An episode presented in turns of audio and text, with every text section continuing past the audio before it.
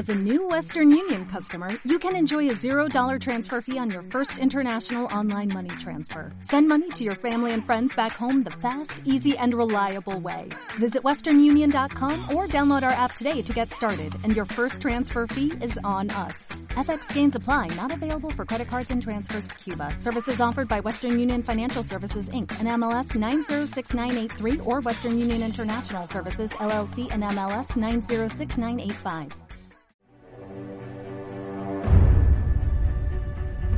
Estás escuchando Miradas a través de una cámara con Gemma de viajandoconmicámara.com en radioviajera.com.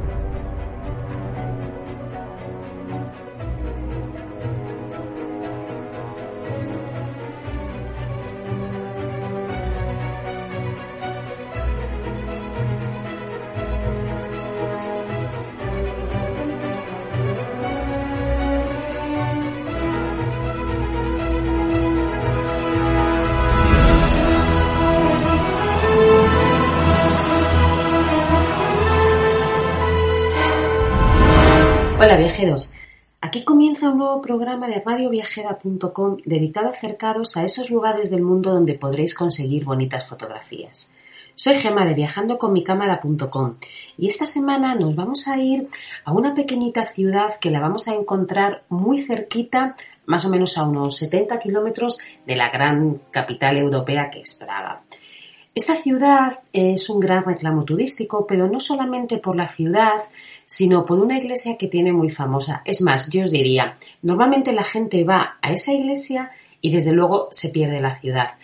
Pero nosotros aquí hoy vamos a hacer las dos cosas. Nos vamos a pasear por la pequeña Kuznahoda y luego, por supuestísimo, que vamos a ir a fotografiar ese tétrico destino turístico que está en Setlek.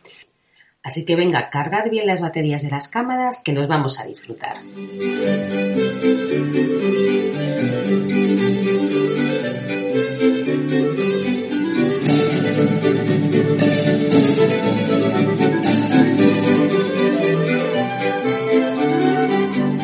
Pochválen buď Ježíš Kristus, milý Matěji, až na věky, kam pospícháš, bratře Ondřeji. Já do Betléma běžím, co se tam stalo, nevím. Prosím, bratře, vrať se domů, něco ti povím. Naši chlapci včera pásli blízko Betléma, velká jasnost o půlnoci jako den byla.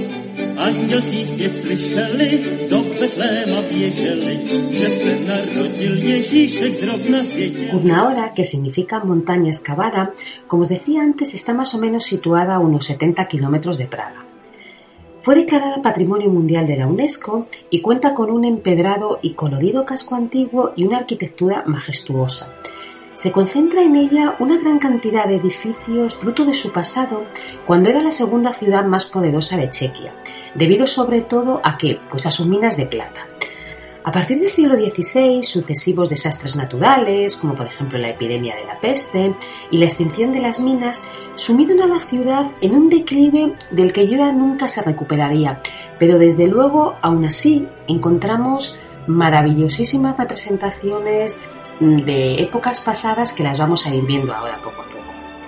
Así que nada, lo primero que vamos a ver es, bueno, pues un excelente manual de la arquitectura gótica de Bohemia en la Catedral de Santa Bárbara. Santa Bárbara es la patrona de los mineros y según cuenta la leyenda, la joven fue encerrada por su padre en una estrecha y oscura torre al querer convertirse al catolicismo. Esta construcción se realizó en varias etapas, llegando realmente a construirse a lo largo de nada menos que unos 500 años. Fue iniciada por los habitantes de la ciudad con la intención de hacerle el que, bueno, pues como siempre ya sabéis, las rivalidades de las ciudades, que es lo que querían que hiciera competencia a la Catedral de San Vito de Praga, que si, bueno, pues, si alguno habéis estado en Praga vais a ver que es realmente fascinante, ¿no? El fantástico exterior anuncia el sublime interior de la catedral. Esta catedral tiene cinco naves que deslumbran con una decoración suntuosa y unos techos que desde luego dejan con la boca abierta. Sus bóvedas decoradas con aristas circulares son un auténtico espectáculo, al igual que su gran número de obras artísticas barrocas y un previsterio y bancos de estilo gótico tardío que están decorados, bueno, con un gusto realmente exquisito. Sus capillas están decoradas con frescos, algunos de temas mineros, pero los más importantes, desde luego desde el punto de vista artístico, se encuentran en la capilla sepulcral del empresario Michal Sisek, me parece que se llama, que son similares a los que se encuentran en los Países Bajos. En esta catedral vais a poder hacer miles de fotografías que, os van a encantar. Desde luego, desde su exterior mm, podéis coger la toma desde cualquier sitio. A mí me gusta muchísimo. Luego hablaremos un poco de ese puente, pero mm, según vais llegando a la catedral, vais llegando por un puente y justo ahí tenéis una esquinita donde podéis coger la catedral entera.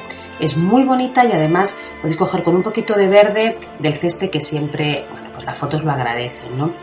Yo en el interior, desde luego, os diría que subierais al piso de arriba, que si no lo hacéis con visita guiada no os van a dejar, pero merece mucho la pena, porque vais a ver lo que es la bóveda muy cerquita y vais a poder fotografiar todos esos escudos que hay que son realmente increíbles. Pocas veces vais a ver unas bóvedas tan bonitas y sobre todo con el, bueno, pues con la posibilidad de verlo tan cerca. Así que no sé, es súper barato subir.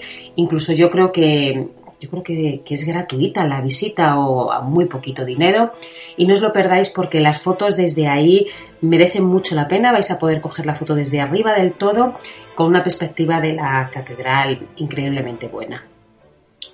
Bueno, a pocos pasos de la catedral se conserva en parte la capilla gótica cuya construcción se inició como capilla del cementerio de la ciudad.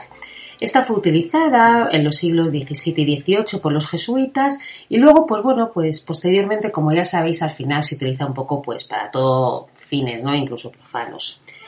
Además de la catedral, actualmente se puede ver la iglesia acrediana de Santiago, que solo puede ser visitada en hora de culto, así que eso sí que tened cuidado.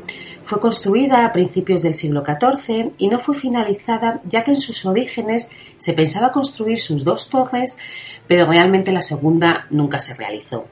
Su interior es muy curioso porque se pueden contemplar mobiliario que va desde un gótico tardío hasta un barroco, con lo cual, pues bueno, vais a poder ver un montón de, utensilios y de, de mobiliario súper chulo que no tenemos muchas posibilidades de verlo. Eh, a mí aquí, si os digo la verdad, la fotografía que realmente me gusta no es tanto la de la iglesia como tal, sino la que se obtiene desde el famoso puente, que ya vais a ver que es que a mí ese puente me, fascinó, porque mm, la vais a coger desde un lateral y como está justo en mitad mm, como de tierras, de campos, tiene una imagen muy muy bonita. No dejéis de fotografiarla porque la verdad es que es bastante chula.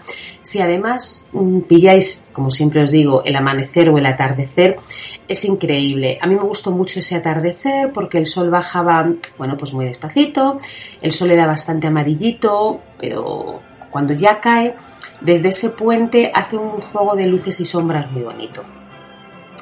Bueno, además de esta iglesia hay dos que merecen mucho la pena visitar en la ciudad, ¿vale? Una es la iglesia de San Juan Nepomuceno, que fue levantada en el siglo XVIII, con un gran valor arquitectónico en su interior, gracias a los decorados de estucos, pinturas al fresco y mármol, y luego otra iglesia también muy famosa, que es la iglesia de la Madre de Dios en Nameti, construida a finales del siglo XVIII, no, XVIII, no, del siglo XIV, en el lugar que ocupaba una plaza de mercado medieval minero. En el interior de esa iglesia se puede observar un valioso púlpito de piedra muy decorado, además de la sepultura de un famoso pintor checo barroco, Pret Blanc, que si no lo conocéis, de verdad, echad un vistazo a su obra porque os va, os va a dejar bastante, bueno, cautivados, ¿no? En 1626 los jesuitas llegaron a la ciudad de Kutnaoda y llegaron para proceder a la recatolización de la ciudad. Esta compañía de Jesús, que se dedicaba fundamentalmente a la educación de los niños y de los, adolescentes, ¿no?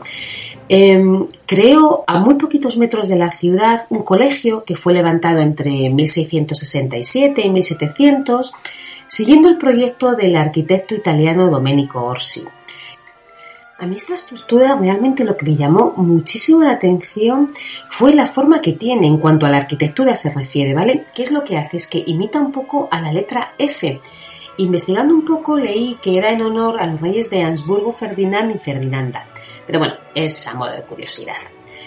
Bueno, esos jesuitas querían unir la catedral con el colegio y para ello realizaron aquí que realizaron pues el famoso puente que os estoy contando desde hace un montón.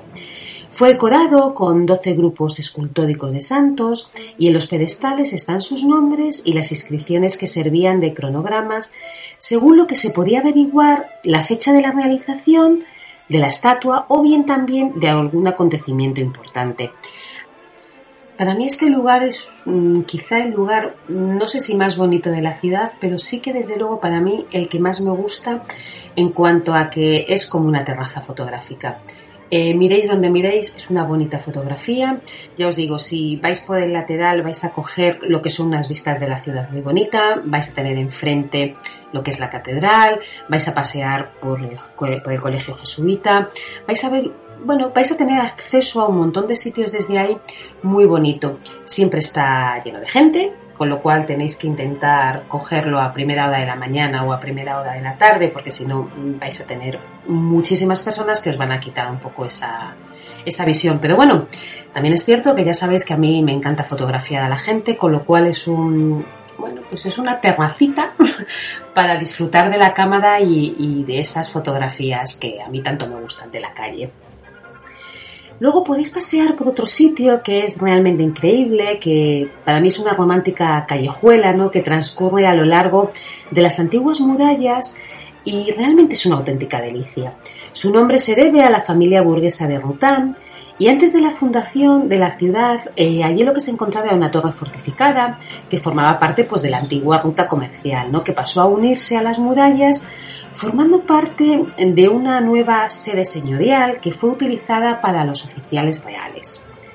En 1490 se adquiere el castillete eh, y ese, ¿quién lo adquiere? Pues el empresario minero Jan Simesek, que si os acordáis, antes dijimos que estaba enterrado en una de las iglesias, quien lo transforma en una magnífica mansión patricia con toda suerte de decoraciones aplicadas en la arquitectura de la época. Ahí lo que vais a poder ver realmente y, fotografiar son unos techos renacentistas decorados, bueno, pues preciosísimos, unas salas con bóvedas góticas increíbles, pinturas originales provenientes pues de antes del 1504 y hoy en día alberga el Museo Checo de la Plata eh, es un sitio muy curioso porque además de tener exposiciones dedicadas a la ciudad, la historia de la extracción y la elaboración de la plata y también del estilo de la vida que tenía la nobleza en aquella época, eh, hoy en día también lleva lo que es la mina medieval y esta se puede visitar, con lo cual si vais con niños les va a encantar y los que no son tan niños también. ¿Por qué? Porque bueno, os ponen un traje minero de la época, podéis pasear por ella y es muy chulo lo que son los espacios de agua que hay en, las, sus cercanías, ¿no? Vais paseando y vais viendo esos espacios de agua, vais viendo las máquinas de transportar minerales. A mí me gustó muchísimo fotografiar esas aguas porque son muy cristalinas y realmente, bueno, pues podéis ver eh, el techo de la, mina reflejado en, el agua. Son fotos muy bonitas. Tened cuidado, no las hagáis con flash porque entonces, os las cargáis un poco, ¿no? Pero además de estas iglesias, del colegio y de la catedral, Kutnaora también es muy famosa por sus bonitas casas, por ejemplo la casa Arcedianato, que es conocida como la escuela renacentista que preparaba a los alumnos para el acceso a la universidad, fue levantada entre 1594 y 1595. Aquí lo más bonito para mí desde luego es el hermoso portal de mármol donde se encuentra una inscripción en latín sobre la importancia que tenía, bueno, pues es una inscripción de Cicerón, ¿no? Y sobre la importancia del estudio para el hombre. Otra casa muy destacada y que también es muy visitada es la Casa de la Moneda, que fue edificada en el siglo XIII y fue la sede de las administraciones monetarias y mineras. Cuando se produjo la reforma de la moneda, se invitaron a especialistas italianos y desde ese momento, ¿qué pasó? Pues que el edificio ya pasó a ser, eh, bueno, pues un poquito diferente, ¿no? Con esos toques diferentes y ya le conocían como el nombre de corte italiana. En la planta baja se instaló el taller de, lo que es la vacunación en forma de estrellas, se colocaron las forjas donde se daba forma a las piezas de metal preparadas para la acuñación. Se añadieron nuevas salas y hoy todavía se puede leer en la puerta la frase no me toques. Lo vais, lo vais a ver en, en otro idioma, lógicamente, pero bueno, la traducción es no me toques. Con la decadencia de la minería, la actividad de la casa, pues bueno, pues se suprimió en 1727 y como siempre, bueno, pues el edificio se le dio unos usos diferentes. Se reconstruyó gracias a las ayudas de los habitantes de la ciudad, siendo la parte más valiosa la capilla real que está consagrada a San, Wenceslao, ¿vale? Este es patrón de Bohemia y posteriormente a San Ladislao, que es patrón del Reino de Hungría. La capilla fue construida en 1386 y es una gran obra gótica decorada hoy en día con unas pinturas modernistas. A mí, pese a que el interior me gusta mucho, eh, aquí me gusta mucho lo que es el exterior, ¿no? Porque es una casa señorial. Me gusta mucho. No dejéis de ir hacia la parte de atrás que tiene unas vistas también bastante bonitas. Luego otra casa que me parece maravillosísima es la Casa de Piedra. Es una auténtica, de verdad, mm, delicia visitarla, fotografiarla y, todo.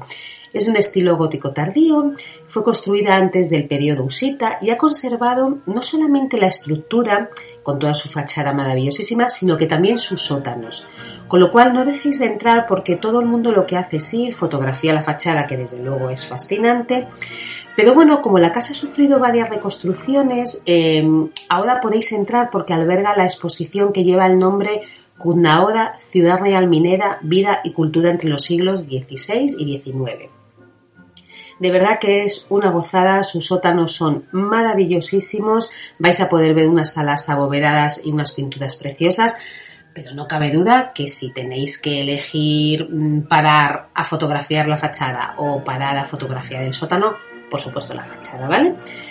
Eh, luego otra casa también menos conocida, pero yo os diría que si tenéis tiempo vayáis a verla, es la casa Santudinowski, que es la sede del Servicio de Información. Esta fue levantada en el siglo XIII y fue reconstruida en el periodo barroco y esta se utilizaba para fundir y purificar el mineral de plata. Y luego no os podéis ir de la ciudad sin acercaros a dos sitios que, bueno, que los encontráis en, uno de ellos sobre todo los encontráis en muchas ciudades, sobre todo en la República Checa, ¿no? Que es la columna, bueno, pues que se hace, por el tema de la peste, ¿no? Fue una columna que fue construida entre 1714 y 1716 como expresión de ruego para conjurar la epidemia de peste, que en este caso había cobrado la vida como a 6.000 personas. Sobre esta columna está la figura de la Inmaculada Concepción y os decía también que no os podéis perder otro lugar que a mí me gustó muchísimo fotografiar, que es la Fuente de Piedra. Es una fuente construida entre 1493 y 95. Eh, es así redondita, tiene un decorado circular muy bonito, rematado con pináculos y a mí me recordaba muchísimo, a ver, mm, salvando las distancias, ¿vale? Porque no es que tenga que ver, pero sí que es cierto que cuando la vi dije, anda, pues si esta, esta fuente es parecida a una que hay en, en Baeza, ¿no? Aquí, aquí en España. Pero bueno, eh, son sitios muy chulos, no dejéis de ir. Mm, no dejéis de visitarla porque de verdad que aunque todo el mundo va a visitar lo que vamos a hablar ahora, eh, realmente la ciudad merece la pena, no hace falta que estéis muchos días, yo desde luego estuve pues eso, una mañana para visitar un poco la ciudad, el resto para visitar lo otro y merece muchísimo la pena. Y bueno, pues ahora nos vamos a ir a eso que tanto le gusta a todo el mundo, que realmente es un poquito diferente, o sea que es cierto que, está bien, que mola, y es ese tétrico destino de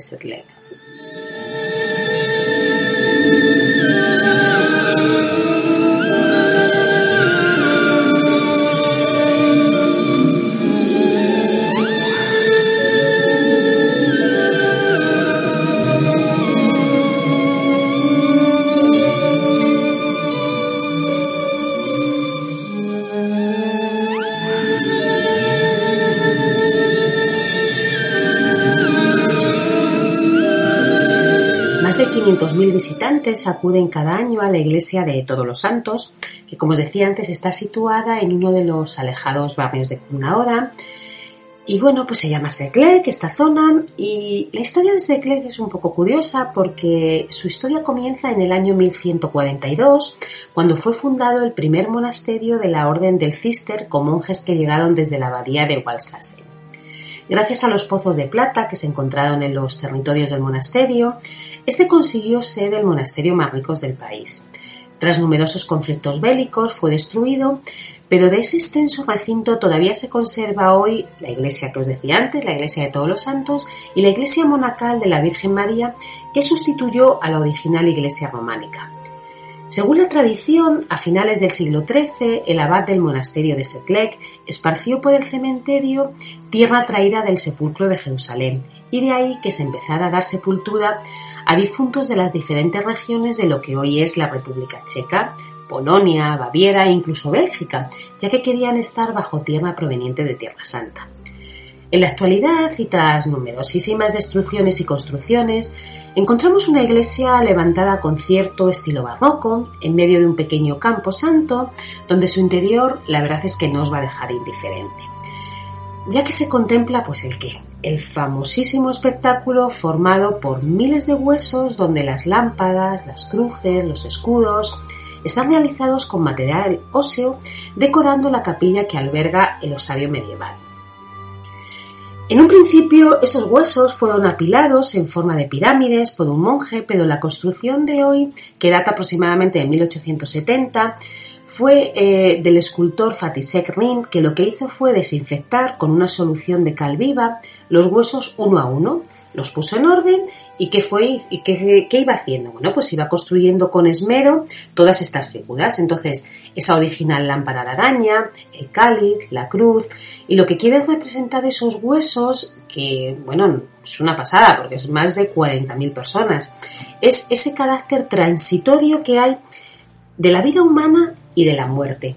Como decía Iván Turgenev, la muerte es una vieja historia y sin embargo siempre resulta nueva para alguien. Realmente todo esto eh, lo que querían hacer ver es que daba igual eh, quién fueras, qué, cuánto dinero tuvieras y cómo hubieras vivido. Al final todo el mundo fallece de la misma manera y sus huesos forman parte de lo mismo.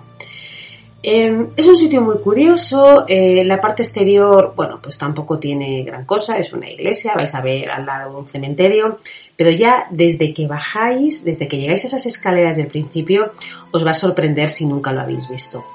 Sobre esta escalera se pueden observar dos cálices, eh, una cruz con abreviaciones del nombre de Jesús tanto en latín como en griego, y en esos extremos de la capilla se encuentran apilados los huesos sin ningún tipo de orden. ¿Y esto qué es lo que simboliza? Pues la multitud que está enfrente de Dios y la igualdad de todos, lo que os decía antes. La muerte no hace distinción. A mí, si os digo la verdad, me parece un sitio muy curioso. Yo sí había visto algún otro osario y, bueno, pues me, llamó menos la atención, pero sí que os digo que este de los que he visto es quizá el, bueno, el más impresionante, porque por ejemplo hay gente que lo compara con, con el que hay en Palermo, con la iglesia de los capuchinos, realmente eh, tampoco tiene mucho que ver, porque allí eh, es una sala donde están las momias, y que es verdad que lógicamente estáis calaveras, ¿no? Pero esto, esto es un poquito diferente. Aquí están todos los huesos apilados con, con una decoración curiosa. Y no sé, a mí me parece que, que, si vais es un sitio que por supuesto no podéis dejar de, de visitar, ¿no? Em, sí que os digo que para nosotros, para los amantes de la fotografía, eh, hoy en día ya tenemos una parte negativa, porque, bueno, pues al final, ¿qué es lo que ha pasado? Que la gente ha abusado de todo y en la actualidad está restringiendo el uso de las cámaras fotográficas. Estuve leyendo bastante sobre esto. Yo cuando estuve sí pude fotografiar, así que si queréis verlo ya sabéis, podéis entrar en mi blog y ver el post que hice y vais a poder ver esas fotografías, pero señalaba a Radka Kreti, que es la directora de la organización de la parroquia de Kundaora, ella decía, empezamos a percibir comportamientos deshonestos hace unos años con la mayor influencia de las redes sociales. Decidimos esperar después del verano para tomar una decisión, pero en ese tiempo fuimos testigos de tantas faltas de respeto. Al final, ¿qué pasaba? Pues que mm, la gente sube fotos, vídeos, y lo sube desde el punto de vista no de, no de la curiosidad del sitio, de la admiración del sitio, sino desde lo tétrico que es. Entonces, bueno, pues los vídeos no eran muy adecuados. Entonces, ¿qué decidieron? Bueno, pues prohibir cualquier tipo de foto. Em, con lo cual, pues ya sabéis, lo único que podéis hacer es permanecer allí un ratito, observar, leer, además os dan un texto explicativo de todo. Y bueno, pues luego retenerlo en, la, en vuestros ojos y en la retina, ¿no? Porque sin duda es un sitio que a mí me pareció muy curioso para fotografiar Pero bueno, aunque no podéis hacer las fotografías, mm, verlas por internet que hay millones, pero desde luego sí que, sí que tenéis que ir. Em, para los que me habéis preguntado alguna vez sobre esto, em, en Europa hay más osarios de este tipo. Mm, yo destacaría, por ejemplo, el que hay en la capilla de las calaveras de Cerma, que está en Polonia. También me parece un sitio curioso el que está en San Francisco de Évora, en Portugal. Por supuesto, como os he dicho antes, la iglesia de los capuchinos de Palermo. Pero bueno, mm, si tuviera que elegir uno de ellos, sin duda elegiría este, ¿no? Es un poquito diferente. Y bueno, viajeros, espero que os haya gustado nuestro pequeñísimo recorrido por esta bonita ciudad. Os animo a escucharnos en radioviajera.com y han bajado los podcasts a través de las diferentes plataformas y si queréis ver alguna de las fotitos que hemos comentado o tenéis alguna duda o pregunta, podéis visitar mi blog viajandoconmicámara.com donde estaré encantada de compartir con vosotros cualquier información que necesitéis. Y ya sabéis, si os apetece, nos vemos la semana que viene para visitar otro precioso lugar de nuestro maravilloso mundo. Que paséis una feliz semana.